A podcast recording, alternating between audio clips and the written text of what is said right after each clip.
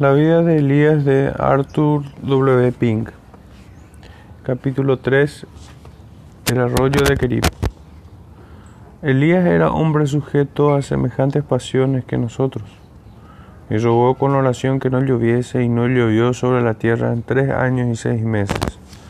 Santiago 5:17. Aquí se nos presenta a Elías como ejemplo de lo que la sincera oración del justo puede conseguir versículo 16. Nota, querido lector, el adjetivo calificativo, porque no todos los hombres, ni siquiera todos los cristianos reciben contestaciones definidas a sus oraciones, ni muchísimo menos. El justo es el que está bien con Dios de una manera práctica, cuya conducta es agradable a sus ojos, que guarda sus vestiduras sin manchas de este mundo, que está apartado del mal religioso, porque no hay en la tierra mal que tanto deshonre. Véase Lucas 10, 12 al 15, Apocalipsis 11, 8. Los oídos del cielo están atentos a la voz del tal, porque no hay barrera alguna entre su alma y el Dios que odia el pecado, y cualquier cosa que pidiéramos la recibiremos de él porque guardamos sus mandamientos y hacemos las cosas que son agradables delante de Él. Primera de Juan 3:22. Rogó con oración que no lloviese. Qué petición más terrible para presentar delante de la majestad en las alturas. Qué deprivaciones y sufrimientos incalculables iba a producir la concesión de semejante súplica la hermosa tierra de Palestina se convertiría en un desierto abrasado y estéril, y sus habitantes serían consumidos por una prolongada carestía, con todos los horrores consiguientes. Así pues, era este profeta estoico, frío e insensible, vacío de todo afecto natural? No, por cierto. El Espíritu Santo ha cuidado de decirnos en este mismo versículo que era hombre sujeto a semejantes pasiones que nosotros. Y esto se menciona inmediatamente antes del relato de su tremenda petición. ¿Y qué significa esa descripción en tal contexto? Que aunque Elías estaba adornado de tierna sensibilidad y cálida consideración para con sus semejantes, en sus oraciones se elevaba por encima de todo sentimentalismo carnal. ¿Por qué rogó Elías que no lloviese? No es que fuera insensible al sufrimiento humano, ni que se deleitara malvadamente presenciando la miseria de sus vecinos, sino que puso la gloria de Dios por encima de todos los demás, incluso de sus sentimientos naturales. Recordad lo que en un capítulo previo se dice de la condición espiritual reinante en Israel. No solamente no había reconocimiento público alguno de Dios en toda la extensión del país, sino que por todas partes los adoradores de Baal le desafiaban e insultaban. La marea maligna subía más y más cada día hasta arrastrarlo prácticamente todo. Y Elías sentía un vivo celo por Jehová Dios de los ejércitos. Primera de Reyes 19:10. Y deseaba ver su gran nombre vindicado y su pueblo apóstata restaurado. Así pues, la gloria de Dios y el amor verdadero de Israel fue lo que le movió a presentar su petición. Aquí tenemos pues la señal prominente del justo, cuyas oraciones prevalecen ante Dios. Aunque la tierna sensibilidad pone la honra de Dios ante que cualquier otra consideración, y Dios ha prometido, honraré a los que me honran.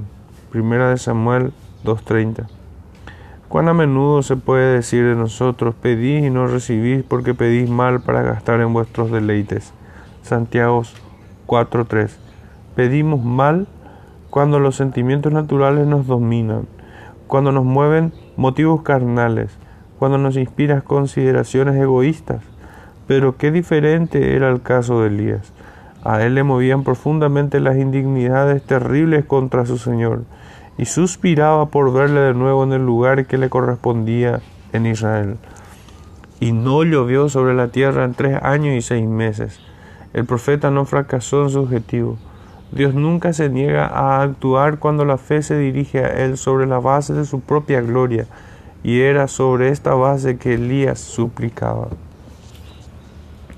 Lleguemos pues confiadamente al trono de la gracia, para alcanzar misericordia y hallar gracia en el oportuno socorro. Hebreos 4:16. Fue así en ese bendito trono que Elías obtuvo la fortaleza que tan penosamente necesitaba.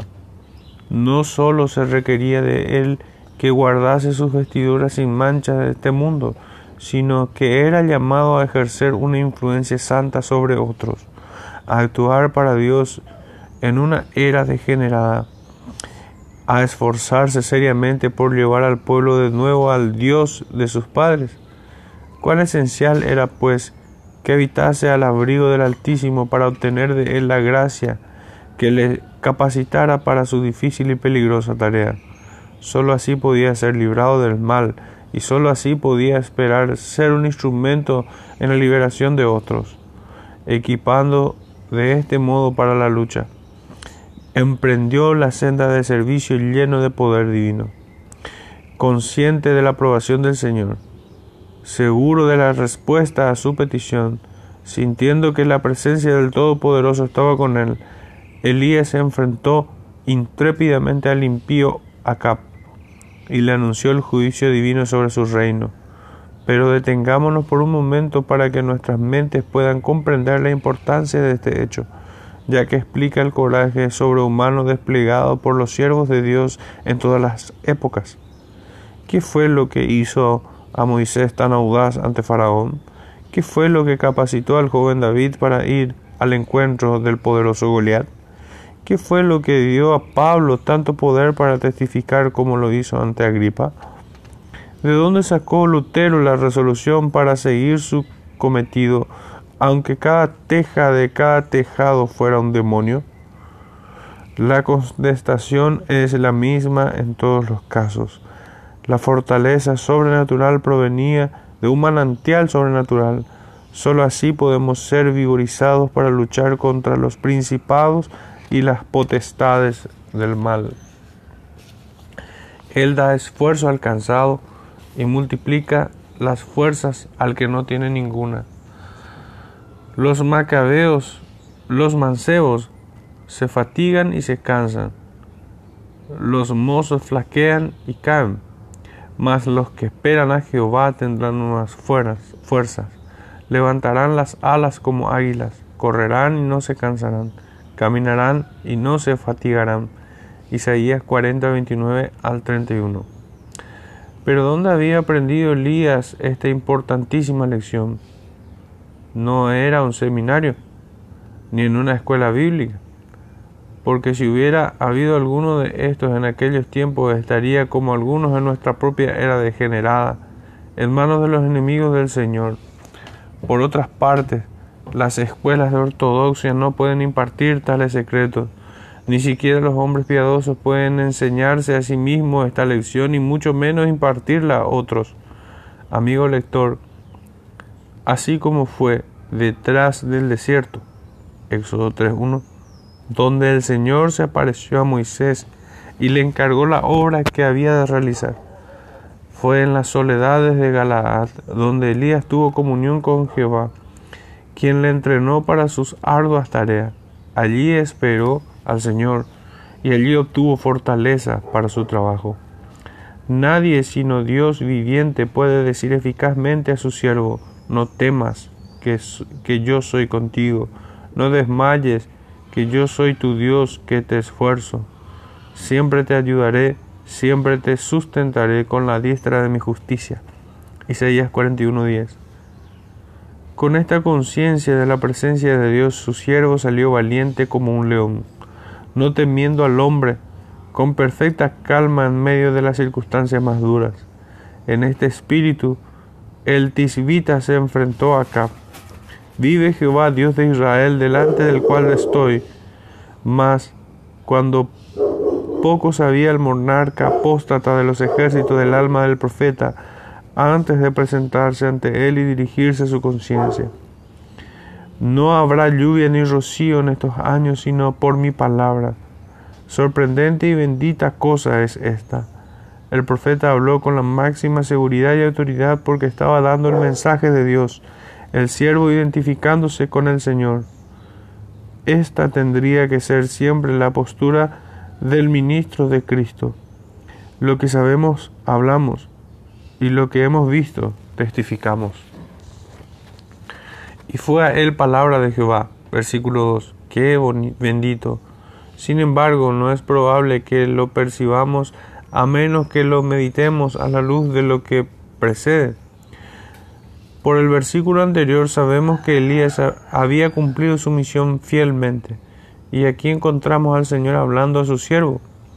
De ahí que consideremos esto como una recompensa de gracia de aquello. Así son los caminos del Señor. Se deleita en la comunión con aquellos que se deleitan haciendo su voluntad. Es un sistema de estudio muy provechoso ir buscando esta expresión por toda la Biblia. Dios no concede nuevas revelaciones hasta que se han obedecido las recibidas anteriormente.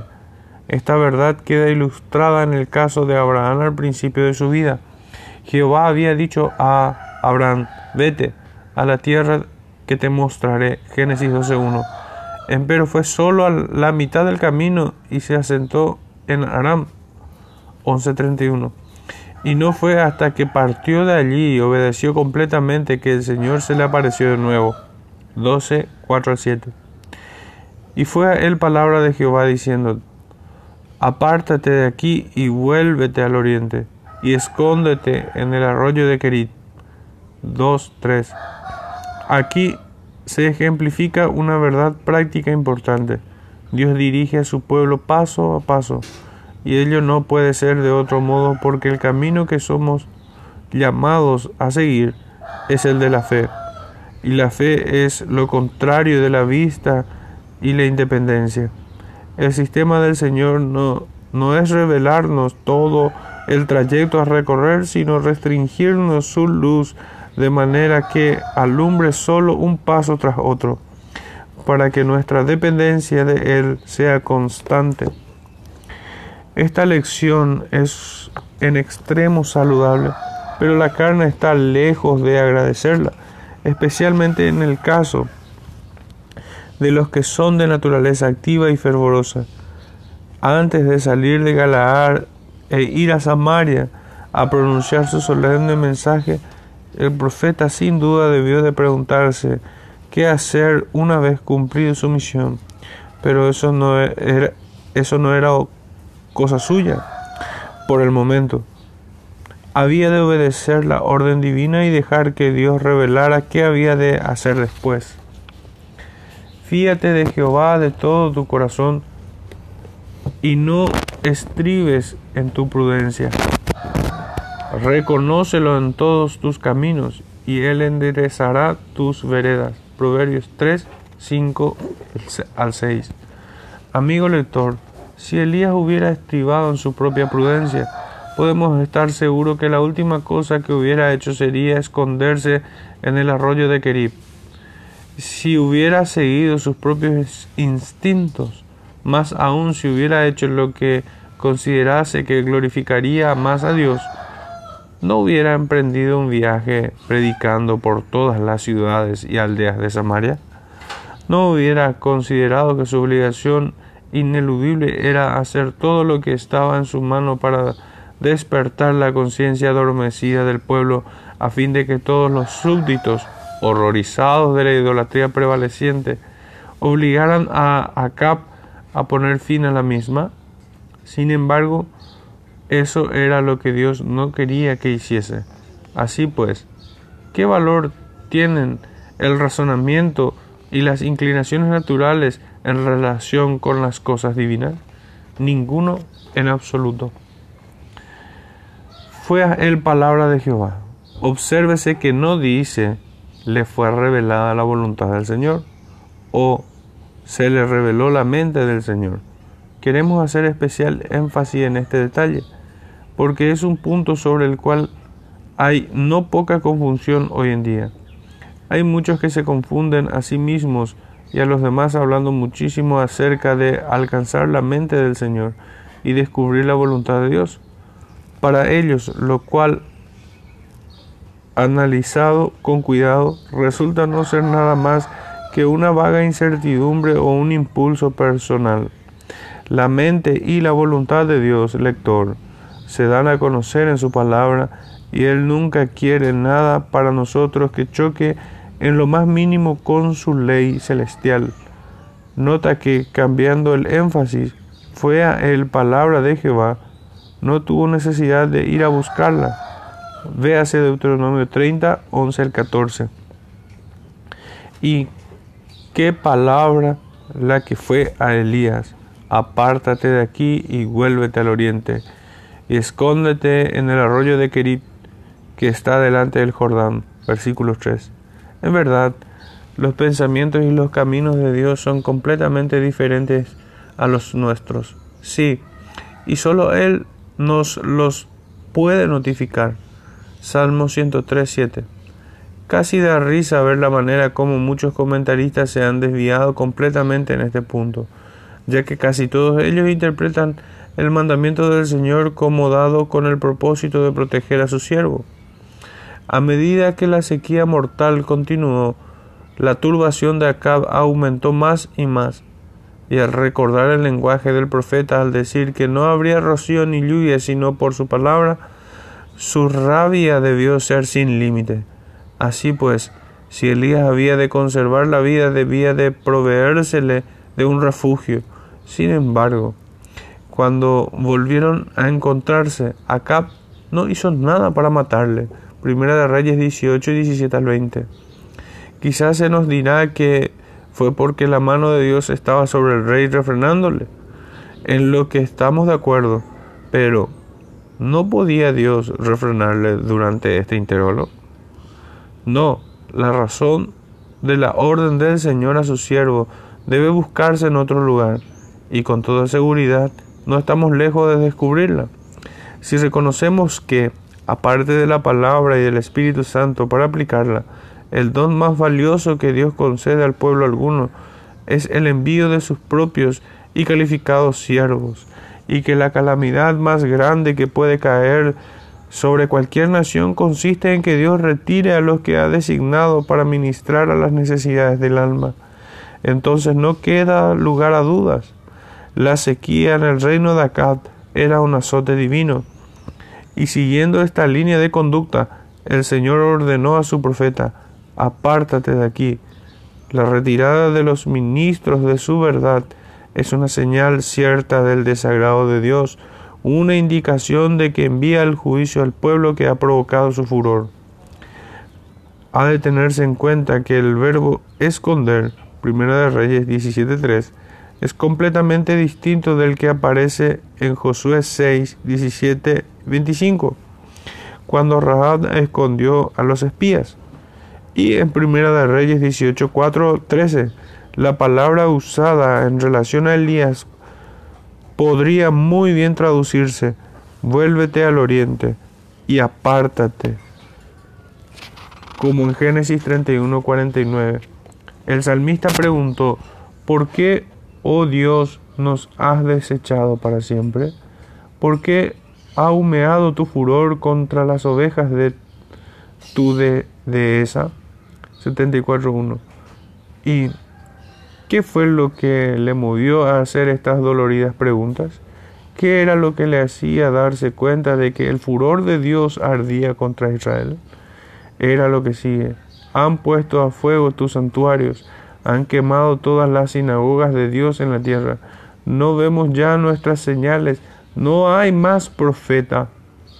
Versos 7 al 9. Fue el abandono de los medios públicos de gracia la señal más segura del desagrado de Dios.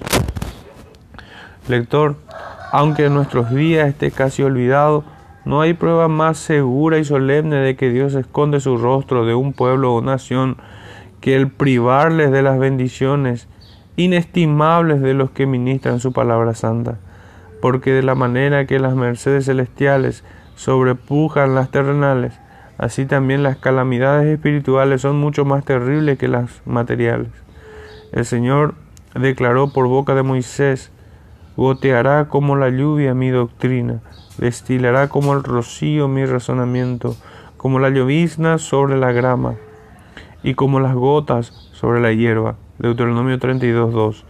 Y ahora todo rocío y toda lluvia iba a ser retirados de la tierra de Acab, no solo literal, sino también espiritualmente. Los que ministraban su palabra fueron quitados de la actividad y la vida pública. Primera de Reyes 18:4. Si se requieren más pruebas bíblicas de esta interpretación, Primera de Reyes 17:3, nos remitimos a Isaías 30:20, donde leemos: Bien que os dará el Señor pan de congoja y agua de angustia, con todo, tus enseñadores nunca más te serán quitados, sino que tus ojos verán tus enseñadores. ¿Qué hay que sea más claro que esto? La pérdida más sensible que el pueblo podía sufrir era la retirada por parte del Señor de sus maestros, porque aquí les dice que su ira será mitigada por su misericordia, que aunque les diera pan de congoja y agua de angustia, no les privaría de nuevo de los que ministraban a las necesidades de sus almas. Finalmente, recordamos al lector la afirmación que Cristo hizo de que había una grande hambre en el país en tiempos de Elías, Lucas 4:25. A lo que añadimos, he aquí vienen días, dice el Señor Jehová, en los cuales enviaré hambre a la tierra, no hambre de pan, ni sed de agua, sino de oír la palabra de Jehová, e irán errantes de mar a mar, desde el norte hasta el oriente, discurrirán buscando la palabra de Jehová, y no la hallarán. Amos 8, 11 y 12.